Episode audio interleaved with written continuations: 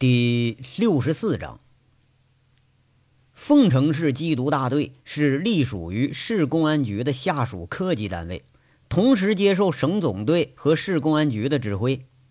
凌晨的时间接到了集训的命令，天不亮就出发了。等到中午，佟思瑶带着政务回到大队的时候，省总队、省厅缉毒处的人已经都到达这里了。原凤城缉毒大队的警察，这个时间估计已经到了省队报道，接受封闭式集训了。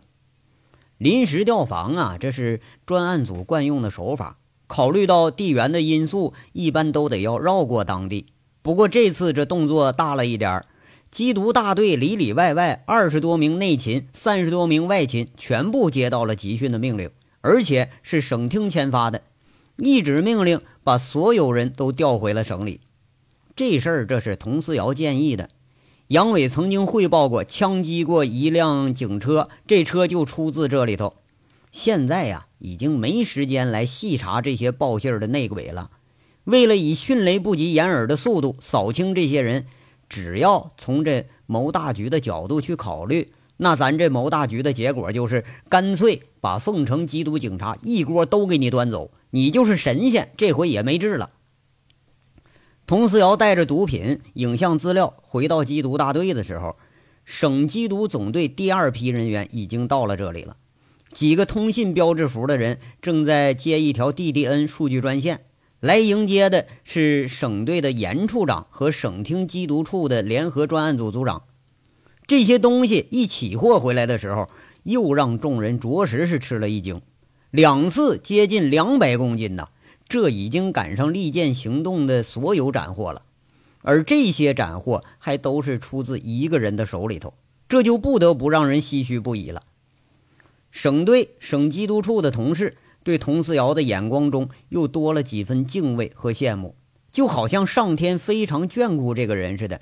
别人你当一辈子警察，你也碰不着这大案子，对于他来说就是信手拈来。三楼这是应急通讯组的。一个楼层里头都是不同的通讯设备，嗡嗡在这响着，指挥着已经分散在全市各地的便衣警察。房间里头，两名内勤装束的女警正调试着设备，一名接听，一名在这录。连着的数据专线呢，连到了另外一间，那是在寻找着定位。杨伟留下那个联联系方式，他就在这地方。电话铃声一响起来时候。这女警察一看也是经过大风大浪了，一接听那就嗲声嗲气的腔调给你拿出来，那脸上的小表情绝对是暧昧无比。喂，哎哎，您好，这位大哥，您怎么称呼？啊啊啊，魏哥啊啊，您您找我们杨老板啊？他休息呢，嗯，他安排我了。您您不是要货吗？您说地址，我们天黑以前就给您送去，行不？啊，我是谁呀？您说呢？我是杨哥老婆。您不信呢？嘿，哎呀，讨厌！人家名字不能随便告诉你。魏大哥，您您再说人家，人家不给你安排送货了啊？哎哎，好嘞，拜拜，放心吧啊，我们一会儿就送到。啪嚓一声，电话一挂。这女警察呲啦一下撕下来一张纸，放在对面的同事面前了，脸色不无兴奋，笑着说了：“哎，又上钩一个啊！”接了这记录纸的，有点诧异的看着同事，打趣的说一句：“张峰啊，你这当内勤亏了啊！我都怀疑你坐过台。切，我跟同处办过女毒枭的跟班，坐台还不小菜呀？”那叫张芳的笑着不以为然了。调毒贩子，这都是老招式了。缉毒总队的女兵们差不多都扮演过这角色。说实话，还真就是小菜一碟。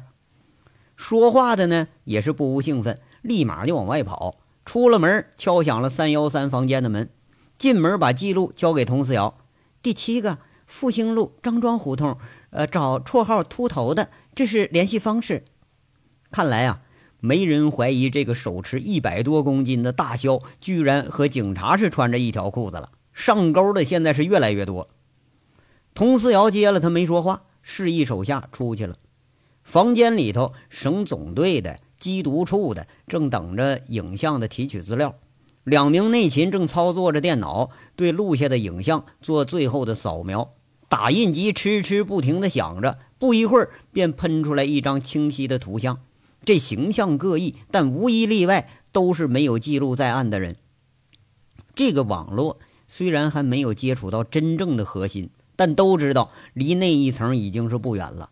这些隐藏最深的托家一现身，向上向下再要查，那可容易得很。有了电话，有了体貌，有了住址，也有了大致的活动区域，无所不在的通讯方式，虽然会给犯罪带来很多便利，但是对于取证抓捕也同样有着更大的便利。可能啊，杨伟没有想到这件事的牵涉有多大，省队、省缉毒处全部吸引到凤城来了。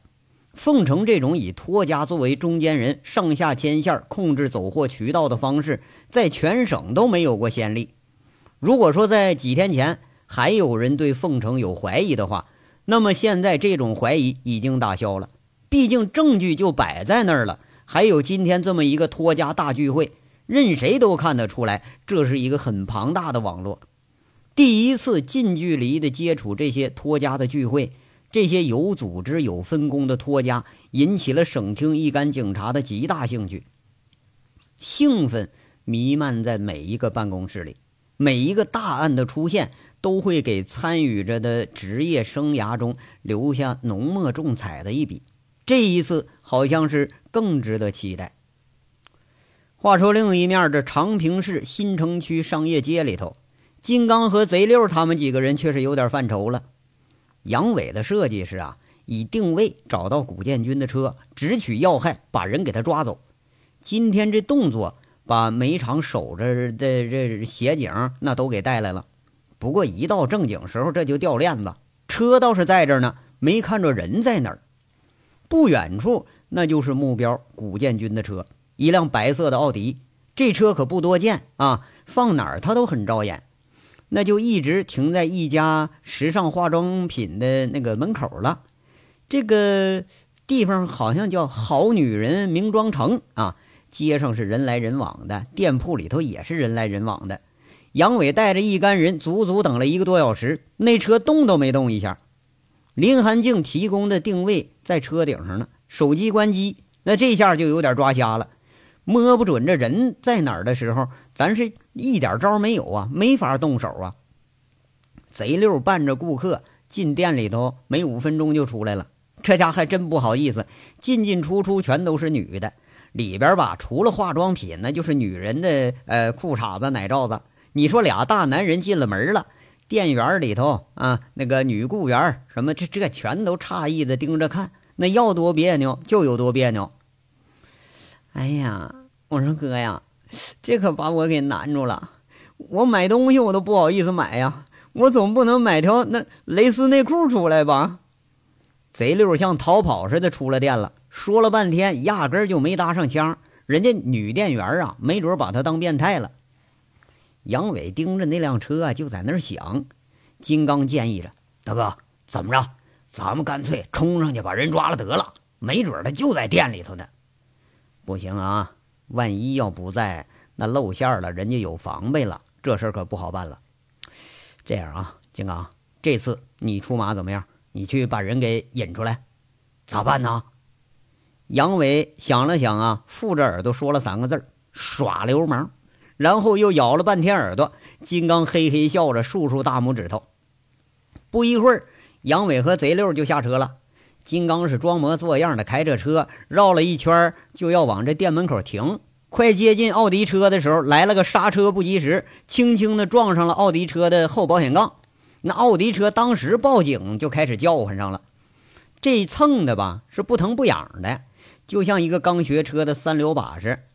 金刚一跳下车，装模作样的一看，扯着嗓子就喊了：“谁的车呀？妈逼，会不会停啊？怎么他妈专门往路边停啊？”这纯粹就是强词夺理，没话找话呀！那谁还能把车停道中间呢？这一下子真管用。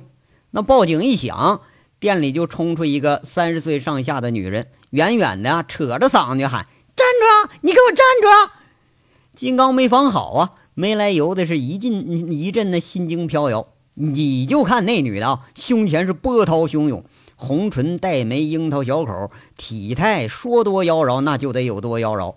一步三摇，噔噔噔，那小高跟鞋快步就站到金刚面前了。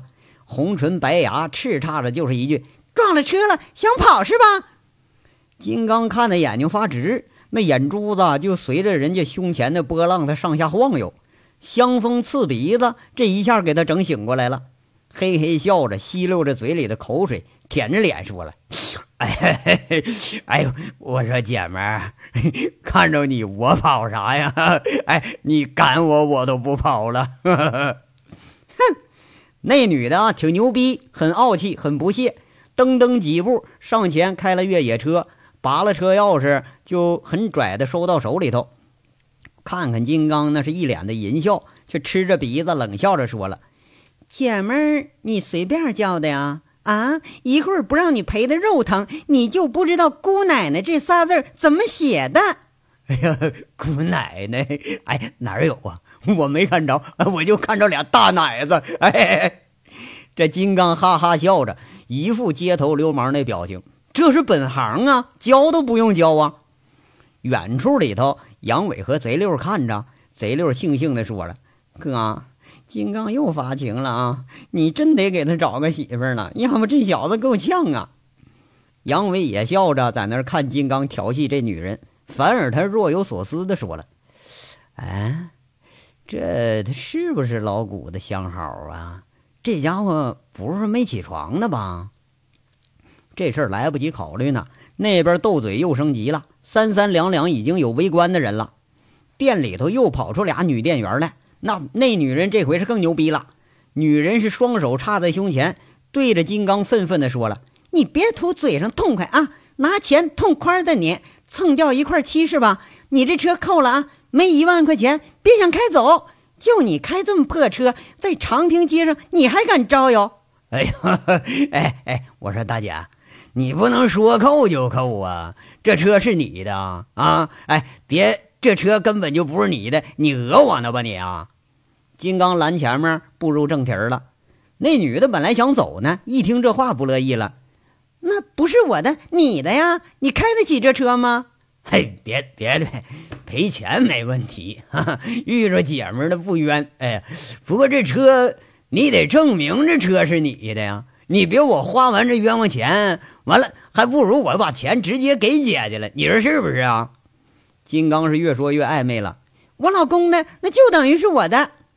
那女的挺不屑，呃，在这瞅着金刚，有点不依不饶了。嘿嘿嘿，姐们儿，你这长相也不像原配呀，你挤奶了？这二奶以上那可是没有法律效力啊！有一腿就说有一腿的，别都叫老公行吧？哎呀妈，多瘆人呢！金刚在那嗤笑着。跟杨伟这么长时间，那小嘴也是越来越损了，骂人家姑娘那是二奶呢。那女的一听，瞪着金刚就凑上来了，猛地一收腹，然后吐气如雷，对金刚说了：“呸！”金刚猝不及防，让人吐了一脸唾沫星子。那女的呸完了，怒目而视，得你看没？说着人家痛处了，那还真就是个二奶。偏偏吧，俩店员就好像二奶保卫者似的。一左一右侍立在旁边，那更像二奶的俩小丫鬟了。金刚正要发作要骂人呢，一瞪眼睛却笑了。他猛然就笑了。店里头楼梯上啊，下来个男的，估计是听着动静了，正整着衣服往下走呢。一米八的大个头，汉奸头型，刚梳顺溜了，系着扣子开始往下跑。估计平时在当地那也是横行霸道惯了，没等见着人时候，先是扯嗓子喊了。娜娜呀，怎么的了？大清早吵什么呢？原来这妞叫娜娜，原来啊是夙夜未归。金刚笑了，远处的杨伟一干人也笑了。就见那女的杏眼瞪着金刚，一回头又是恶婆子告状了：“老公，他撞了咱们车了，还骂人，活他妈不耐烦了是不是？你他妈哪儿冒出来的你？”古建军那一副身架子倒也挺唬人，相貌堂堂就站在金刚面前了。估计平时收拾人收拾惯了，手顺着手啊就揪上金刚的衣服领子了。却没想到这时候变声走夜，等的就是这时候。古建军刚刚一揪这人，那人哈比女的还能撒泼呢，抱着脑袋立马滚地上了，嘴里像杀猪似的开喊：“哎呀妈呀，打人啦！救命啊！”切，就这点出息呀！那女的早都上台阶了，不屑地说着，对自己那个准老公表现是格格外满意。这老公多牛逼！这回啊，反倒轮到古建军，他诧异了，看看自己被挣脱的手，踢踢地上滚着的人，哎哎哎，想讹人是吧？我还没动手呢啊！这边一闹，旁边倒已经有聚起来看热闹的了，都在那远远的避着。古建军再一回头，更诧异的事儿发生了，不远处居然飞驰来了一辆警车，停下车之后，呼啦啦一开门，跑下四五个警察。带着头的是一个黑大个，瞅着脸有点熟，飞开人分开人群就喊了：“嗨嗨，谁打架呢？谁打架呢？”那古建军赶紧的，俩手一摊：“我没打。”没想到地上还有一个恶人告上状了，抱着头的那手已经松开了，再看脸上鼻子出血了，在那喊：“警察同志，他打人，你看我脸呐！”那金刚卖弄似的指着自己的脸。鼻子出血了，这是证据啊！抱着头就在地上打滚，那早把证据都给你制造出来了，都带回派出所去。这连车车车都带走，有话上派出所说去啊！这治安呐，就你们这群人都给整坏了。你们，你说这处理办法，那必须叫雷厉风行。中间一位警察装束的，咔咔两声，倒把刚起身的这金刚和古建军给铐到一个铐子上去了。那女人一看这事儿不对呀。那倒也挺仗义，分着人群，拉着带头警察在那解释：“警察大哥，我老公没打人，他撞我们车了，不赔钱，耍赖呢。”“你你才耍赖呢！你你扣我车钥匙了！你你打人了！你你还想讹我是不是？”金刚一脸都是鼻血呀，不抹不擦，他在那直着脸骂人，泼妇似的。他对着那那女的就开始乱骂了：“那车钥匙。”装警察的这人，那可就是杨伟啊！手一伸，那女的悻悻的把钥匙给递上来了。杨伟看看古建军，虎着脸问他：“这你老婆呀？”“嗯啊。”古建军点点头，猛然醒悟不对了，又摇摇头：“哎，不不不不，不是，那你们什么关系啊？他说你是他老公，你说他不是你老婆，到底怎么回事啊？啊！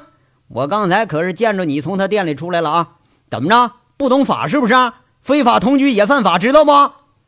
那杨伟虎着脸，五迷三道的在这教训了。一干商户和顾客都让这话给逗笑了。这么多人看笑话，反倒是那女人悻悻的吧，想发作又不敢发作。古建军他都不害怕，赶紧示意着他相好的。哎，娜娜娜娜，没事啊，你先回去，没事没事啊。那女的奔回去就要打电话去了。几个警察装束的，直接把金刚和古建军给推上了越野车。这俩车在众目睽睽之下就开走了。话说商业街上啊，就经常有这烂事儿，也没人在意。这人群轰着一下，可就散了。就说哈，就是上了警车，这古建军他也没在意。治安管理处罚了不得的事儿了啊，那还能怎么的呀？回头一个电话就解决问题了。要说吧。也得和那个所长级别的跟他们去谈去，跟着手下这些街上巡逻的没什么道理可讲的。两辆车一出商业街就开始加速，再往后看，那辆警车可是倒看不着了。古建军看看正擦鼻血的金刚呢，那金刚在那嘿嘿笑着，样是好老阴险了，那是。再往旁边一看，另一位干瘦的警察也嘿嘿笑着，这小子更阴险。古建军再一看臂章，写着协警呢。哎，再一想这车号，他猛然心头狂跳，磕磕巴巴看着干瘦警察说了：“哎，兄兄兄弟，你们不是警察呀？这个这个……那干瘦的贼溜笑着说了：‘嘿嘿，我们当然不是警察了，我们是流氓，懂吗？流氓！警察有这么高智商啊？啊，不动声色能把你给抓出来呀？’”这啊啊！那养尊处优的古建军惊得就要站起来，这哗哗一声响着，这才想起来还让人靠着呢。哎哎哎，你给我省点事儿啊！还靠着呢，不不舒服是不是？啊？再不舒服把你靠后备箱里了啊！哎，你他妈给我老实点啊！妈了个逼的，吐了个骚货，那那骚货吐老子一脸！你金刚擦着鼻血，挺不屑。一想起刚才来，狠狠的在那古建军腰里头给干了一拳。这古建军捂着腰，老老实实坐下了。前面开车那个，那是个宽大的背影，也没吱声。出了长平，直往潞州方向开。古建军这吃惊不下，没靠着那手啊，就乱在身上摸索半天。手机、戒指、银行卡，还有一条金链子，抓了一把就往贼六手里头递，谄媚式解释：“哎，各各位各位兄弟啊，有话好说，有话好说，有事咱好好商量。要钱是不是？要钱，给给给给！这银行卡里头有有八万块钱，密码是九九八三四七。哎呀，才这么点钱呐，有点少啊！前面那人这会儿吭声了，古建军一愣神儿。又听着一句让他心惊的话：“老古啊，你有什么亲戚？好像欠着哪个煤厂三百多万呢？有没有这回事啊？坑人钱坑的不少啊！为这要丢了命，可有点不值。你说有没有？”古建军看看旁边这俩眼光不善的，立马回答：“有有有。”那怎么办呢？还还还还，马上就还。那还废他妈什么话呀！打电话啊！天黑以前钱要不到账，天王老子也救不了你。前面那人说话让人感觉是阴森森的。老古稍微一考虑，旁边的一边伸出一个拳头来，往他肋骨上咣咣两拳。古建军忙不迭的求饶：“哎呀哎哎，别别打了，别别，我我打电话，我打电话不行吗？打！你说啊？”这欠上个几百万，要丢了命，那有点不划算。古建军面带苦涩，拨着号码，刚一拨号码，手机让人给抢去了。金刚一看号码没错，这才交还给他。老古一接到电话就开喊了：“二舅啊，那惠阳煤厂那钱呐，赶紧还回去啊！” 哎，对对，今天就还呐！你不还，你外甥可就麻烦了。哎，对，哎，对对，不够想办法啊！赶紧给人还上啊！不是，那那不是你们的钱，你挪用他干啥玩意儿？你呀！这叫嚣了半天，古建军悻悻的挂了电话。哎，电话也是一把又让旁边人给拽走了。拽电话的贼溜恨恨的一巴掌扇着他，说了：“就他妈知道你们没一个好货。”那钱你以为好花的呢，是吗？啊，还干什么坏事了？说，嗯，没了，没了，绝绝对没有了。古建军单手抱着脑袋在那辩白着，这左边揍他的停了，右边的又打上了。金刚上去一巴掌呼上去了，血笑说了：“谁说没有啊？你他妈四十多了，还找个卖化妆品的小老娘们胡日白操的啊？你这是不是坏事？说。”让人给揍的莫名其妙的古建军，赶紧大哥大哥，我回去，我马上把他撵走，行吧？再说他愿意的，不赖我呀。这俩小流氓纯粹在这就胡闹，把古建军给揍的是哭笑不得。开车的却是一直没说话，沿着二级路走了有个十几公里，就这一条岔路，直开下了河滩地。这地方啊，就显出越野车的好处了。坑坑洼洼的河滩地，车照样开的是畅通无阻。就着河边，车吱嘎一声停住了。被拖着下车的古建军这时候才毛了，他现在才明白，可不是这么简单就了事了。这不是说要杀人毁尸吧？这样，嘴里才开始惊恐的喊：“大哥，大哥，我二舅今天保准把钱还上。”各位饶命啊，饶命！我有钱，我我给你们钱行不行？话说说归说，靠归靠，揍你归揍你。古建军被俩人推搡着，反靠着就到了车前的保险杠上。那站他也站不直，你要蹲还蹲不下，惊恐的看着这三个品字形看着自己的人。古建军呐，问你几句话啊？哎哎哎哎，陆超怎么死的？我。我我不知道啊，不是，哎哎，这一个不知道，一招来的是特别狠呐！左边那人咕咚就一棍子给他锤上了，这一棍子是敲在背后，古建军吃痛的在那蜷曲着。再说一遍，怎么死的？哎，那个赵赵三刀给杀的。啊，回答的不错。你跟陆超什么关系啊？说过什么话呀？我哎哎，这又是一声惨叫，小腿上又让人给敲一下，右边那人打的。古建军吃痛的大喊着：“我我说我说，老大让我找个报信儿的，我就找陆超了，让他给我们报信儿。他不乐意，赵宏伟给我个房契，我拿着我就吓唬他一回，他他才答应了。后来他一直他和赵宏伟联系的呀。”古建军说着，在那喘着粗气，左边一个，右边一个，一人提了一根粗橡胶棍子，一记闷棍就能让人半天都反不过劲儿来。杨伟啊，好像是在问的都是自己知道的事儿，又加了一句：“还找谁帮忙了？”“呃，金根来，给给他两万，让他捣乱来的。”扣煤厂的货款谁出的主意啊？我我们老板不不不不，好好像是赵赵宏伟，他让我找的我二舅。哎，大大哥，你饶了我吧，我立马还，我加倍还。古建军在这喘着粗气呀，那粗气更重了几分，不知道是喊的、累的还是吓的，反正他气有点虚了。王大炮怎么死的？杨伟沉声猛地爆出这么一句，古建军的眼光猛地一聚，闪烁着。杨伟一看这人，眼睛开始咕噜咕噜开转了，手一闪，多了一把明晃晃的短刀，毫无征兆，直接刺到了古建军肩胛骨的位置。古建军一吃痛。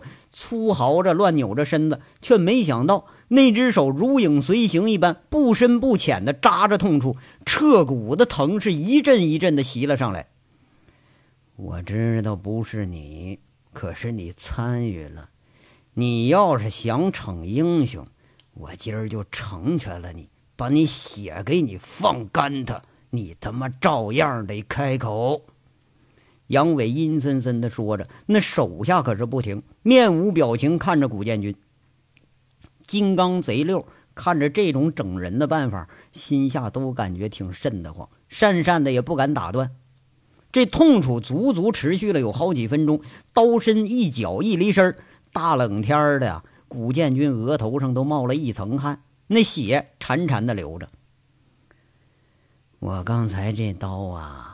捅的是你肩头肌肉的位置，要是再重一点儿呢，你这条胳膊很容易就给你卸下来了。怎么样啊？咱再试试另外一边，对付你，我能想出一百种办法来。短刀啊，在杨伟的手里转着，偶尔会闪出一丝光芒来。不过，更厉害的芒色却是从眼睛里射出来的。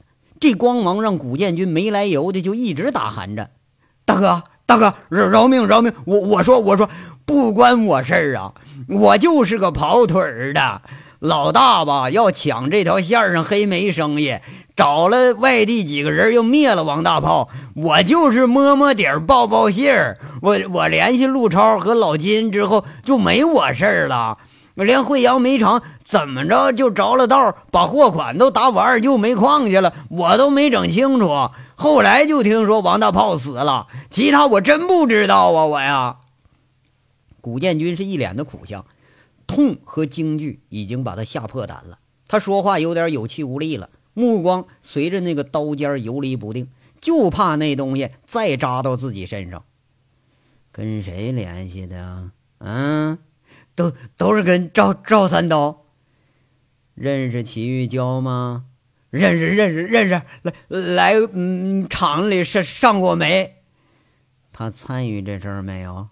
那我不知道。他和赵宏伟熟悉。还有谁参与了？啊，不知道了。哎哎，这惨嚎声又响起来了，却是小腿的胫骨被杨伟踩着了。半跪在地上，那把短刀又沿着原来的伤口给扎了进去。杨伟眼如怒目金刚，狠喝着：“到底还有谁？”扬着脸惨嚎着的古建军凄惨无比，求饶似的说着：“我我真不知道了，大哥，大哥饶命啊！没人了，真没有了。你给我说，肯定还有人。嗯，没了，真没有了，没有了，大哥。”古建军在那嚎叫着，如同像抽干了底气的风筒，声嘶力竭地诉说着、求饶着。突然，杨伟离脚了，嚎声戛然而止。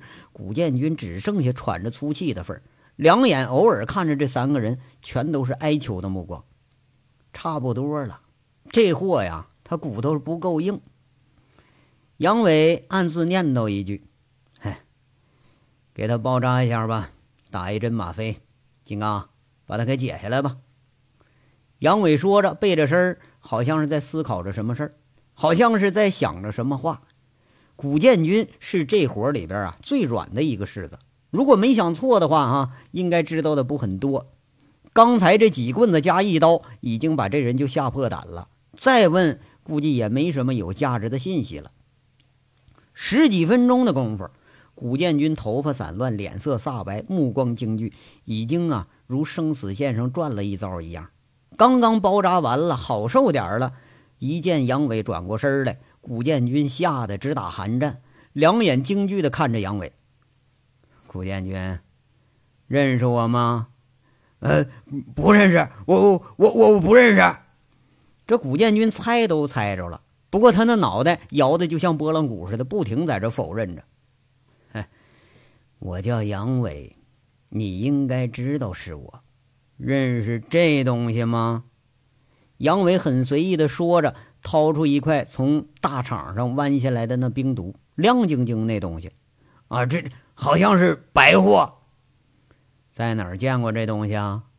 我不抽，不过长平抽这玩意儿人不少，司机们大部分都抽，这经常有这东西。